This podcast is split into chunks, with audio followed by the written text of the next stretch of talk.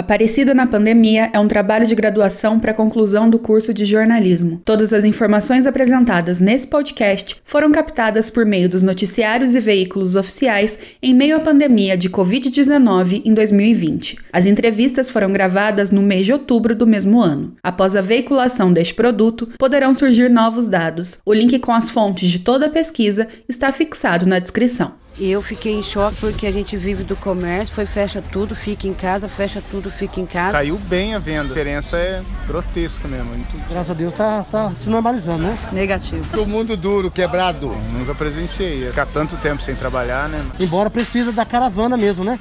Dos Sim. ônibus que vêm visitar a cidade. Eu acredito só o ano que vem, olhe lá. Tá bem devagar, tá bem difícil. Tem momento que no particular era só eu e Deus. Olá! Como objetivo desse podcast é deixar registrado como a Aparecida enfrentou a pandemia de Covid-19 em 2020, nesse episódio vamos conhecer mais a fundo a história da Varli Carvalho. Ela nasceu em Airuoca, Minas Gerais, mas mora em Aparecida há cerca de 33 anos. Desde que chegou ainda adolescente, já começou a trabalhar no comércio. Por 22 anos, ela foi ambulante na Feira Livre e há um ano e meio é proprietária de uma loja de roupas na Praça da Matriz Basílica. A Varli é muito grata à mãe Aparecida e também a cidade. Por aqui ela criou seus filhos e conseguiu se estabelecer economicamente, tudo com muita luta e fé. Eu nasci em Airuoca, Minas Gerais, vim para cá tinha 17 anos com a minha família, né, que já queria vir morar para cá mesmo, aí eu já vim com eles. Aí comecei a trabalhar na, nas lojas dos parentes. Depois eu comecei a trabalhar para mim na Feira Livre.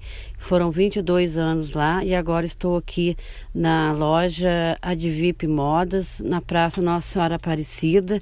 E assim já estamos indo no ramo de, de, de roupas aqui, né?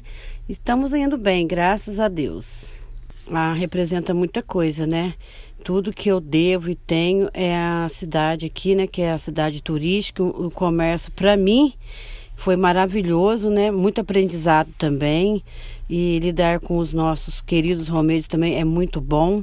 E a vida da gente cada dia que passa, a gente vai ganhando também é, amizade, uma família com eles. Ela é uma das milhares de comerciantes que tiveram medo do futuro quando veio o decreto em 21 de março de 2020, que determinava o fechamento de todos os estabelecimentos não essenciais no estado de São Paulo. Nossa, eu entrei em choque porque veio, né, do dia para a noite, num sábado, que estava tendo essa pandemia, já era já foi mundial, né? Já veio se alastrando para o Brasil e, e, eu fiquei em choque porque a gente vive do comércio, foi fecha tudo, fica em casa, fecha tudo, fica em casa. Foi preocupante, nosso Pai Eterno, só Deus sabe o que a gente passou, porque a gente, eu principalmente fiquei quase três meses e meio em casa. Depois que foi liberado, foi nós aqui na praça, os primeiros, mas ainda sem ninguém para comprar, para gastar, nem para visitar a loja, porque não tinha mais nada aberto a não ser as nossas lojas, o santuário aqui embaixo fechada, a Basílica Nova, a Basílica Velha também fechada, não tinha como eles visitarem nem a Nossa Senhora. Mas eu senti muito e fiquei preocupada mesmo, porque a nossa renda vem dos romeiros que aqui está, aqui vem e está perto da gente, né? Toda semana a gente recebe é, 180 mil pessoas, é, 13, 14 milhões por ano e chegou, fica em casa, fica em casa, foi a pior férias do mês de julho, não recebemos ninguém, então foi bem bem tenso. Assim como no episódio anterior sobre a Feira Livre, ficou bem clara a capacidade de adaptação das pessoas. Muitos recorreram à internet para venderem suas mercadorias, até porque é complicado ficar com os produtos parados e com as contas continuando a chegar, só que sem clientes para comprar. A Varli explica como foi o processo de reabertura a pequenos passos. As lojas independentes do centro começaram a abrir no meio de junho. Era autorizada a entrada de apenas um cliente por vez, o que também não foi muito difícil, tendo em vista o movimento que estava bem fraco fraco. Pela internet, no começo, a gente vendeu um pouco, mas depois já abrimos as portas, aí teve né, dois meses quase sem romeiros. Aí começou depois a aparecer um pessoal do Rio, muito pouca gente, mas vender igual a gente vendia, jamais. Vai demorar bem tempo para começar. A gente vai começar mesmo do nada, né? Vamos recomeçar a nossa vida de de vendedor, de ter as lojas, os hotéis para receber os turistas, porque no agora ainda está bem difícil a nossa vida aqui ainda. Com a pandemia, muita gente que tinha reserva de dinheiro para emergência acabou precisando usar para pagar as contas, principalmente as pessoas de mais idade que costumavam economizar para as questões de saúde. A incerteza de que quando poderia ter esse dinheiro de emergência de novo deixou todo mundo com ainda mais medo, até porque caso acontecesse algo ainda mais sério, eles não teriam mais aquele dinheiro extra de segurança. Sim, a gente teve os aluguéis sim para pagar, só que a gente conversou diretamente com os donos, eles fizeram o aluguel a menos, né? 50% a menos para que a gente pudesse pelo menos não deixar de pagar. Mas foi assim preocupante, tivemos que tirar um pouco das nossas reservas para pagar porque a gente gosta de andar certo com os proprietários das lojas que a gente tem. Mas foi muito preocupante, sim. É muita, é, a nossa despesa é muito grande e não estava entrando nada, só saindo, acabou assim dando um, uma preocupação maior para nossa para nossas despesas, né? Para nossas contas, mas estamos ainda, né? Vamos ver o que vai ser daqui para frente com o restante dos aluguéis que ficaram para frente, se vamos pagar, se não vamos, mas espero que melhore para a gente acertar o restante que a gente está devendo ainda. Assim como muitos brasileiros, a família da Varli também precisou apertar os cintos e segurar os gastos. O retorno das vendas no que costumava ser antes da pandemia ainda pode demorar a vir. É, tivemos sim que mudar o nosso os gastos, né, não gastar mais, fazer uma economia né, na nossa casa e ainda continua muito fraco ainda, porque muitas pessoas não estão vindo porque mais é idosos, né? Os hotéis já foram liberados agora com os ônibus, mas esse, essa semana ainda não chegou ônibus nenhum quase e eu acho que ainda vai demorar bem ainda porque as pessoas estão com medo e as contas tá pagando assim muito bem que no raspando mesmo para pagar, porque não tá sobrando dinheiro, não. Nos mais de 30 anos que trabalha em Aparecida, ela afirma nunca ter visto situação nem parecida. Em 2009, houve a pandemia de H1N1, conhecida popularmente também como a gripe suína, só que o reflexo das duas não pode nem ser comparado em questão de crise. Jamais. Eu nunca imaginei que a gente ia passar por essa pandemia, né? Que deixou todo mundo em pânico mesmo, que ainda nem acabou, né? Porque não tem uma vacina, não tem nada, a gente ainda pode e mais meses ainda, né, nessa preocupação.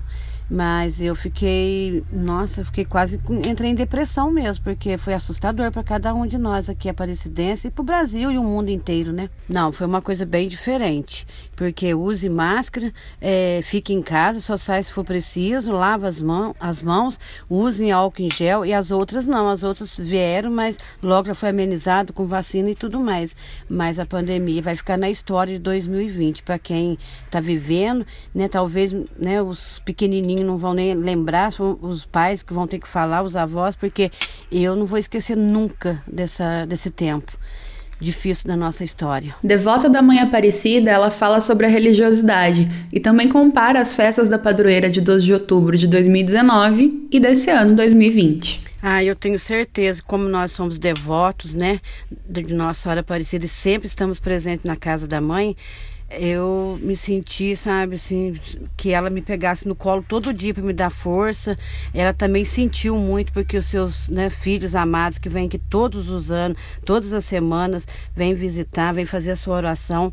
Eu também acho que ela também ficou bem triste. O ano passado, né, não tinha pandemia, foi bem melhor entre movimento, vendas, tudo. Esse ano já caiu bastante e vi também nos olhos das pessoas muita tristeza, falando assim, a cidade está triste, a cidade está triste, né? Para entrar na, na Basílica, participar, foram pessoas que tiveram que pegar sua senha, né? Para estar tá na fila, para esperar. Se sobrasse é, lugares, ia, né? Chamaram outros que estavam ali esperando sem a senha. Eu achei muito triste, porque eu estou aqui di direto com a Basílica Velha.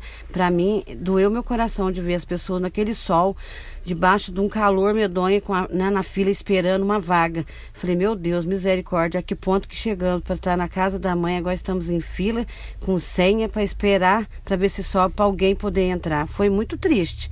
Espero que o ano que vem a gente vai ter uma melhor festa, né? E relembrar o 2020 de máscara, fique em casa, aqueles que puderem, aqueles que não puderem, quiserem nem estar aqui, né? Com toda a precaução, tudo, mas eu acho que vai ficar na história de todos os brasileiros e do mundo inteiro. Como forma de ajudar outras pessoas, a família da Varli se juntou para realizar a doação de cestas básicas aqui na região. Então, a gente juntamos a nossa família com os amigos, fizemos, né?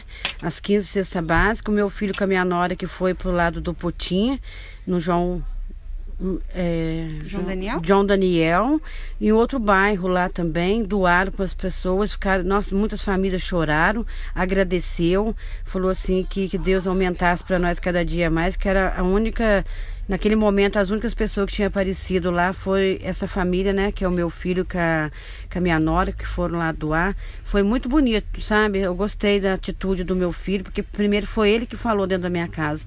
Mãe, vamos ajudar esse pessoal que é de carrinho de água, de sorvete, que vende na feira, os montadores que montam a banca da senhora, foram atrás deles, doaram cesta básica para todos que estavam precisando ali, né, naquelas ruas. Graças a Deus, foi maravilhoso. Eu também achei muito bonito da parte do, de nos ajuntar e ajudar aqueles que mais estavam precisando. E para finalizar, perguntei a ela quais são as suas orações diárias antes de dormir. Aí eu peço que logo acabe essa pandemia, né, que as pessoas podem vir para Aparecida sem medo, que o nosso movimento volta também a ser o que era antes, né, e, e tudo assim com saúde, né, sem medo, que Nossa Senhora Aparecida nos abençoe e nos guarde, que nós que são os lojistas, o pessoal da banca, o shopping, os hoteleiros, né, que trabalho tudo assim com alegria e recebo seus devotos que já estão acostumados a ficar nos seus hotéis, que vêm para Aparecida, mas que venha tudo assim com sem medo, né? Para não ter aquele negócio, ah, eu não vou agora porque eu tô com medo, né? Que venha assim sem preocupação de pandemia. E o que eu mais peço para Nossa Senhora todas as noites, que ela nos abençoe, nos guarde e nos cubra com o seu manto sagrado de amor e de luz, que a cura da pandemia chegue mais rápido possível. Gostaria de agradecer mais uma vez a Verly Carvalho pela disponibilidade da entrevista e com esses votos terminamos esse episódio de Aparecida na Pandemia. Acredito que não somente ela, como todos nós em 2020, torcemos muito para que seja descoberta a cura da Covid-19, doença repentina que causou muito transtorno e tristeza em todo o mundo. Somente assim a economia poderá voltar a crescer, as pessoas poderão retomar seus empregos, as crianças poderão voltar às escolas e os romeiros poderão voltar a vir visitar a Aparecida com segurança segurança. É, vamos rezar para que seja o mais breve possível. Obrigada pela companhia, até mais.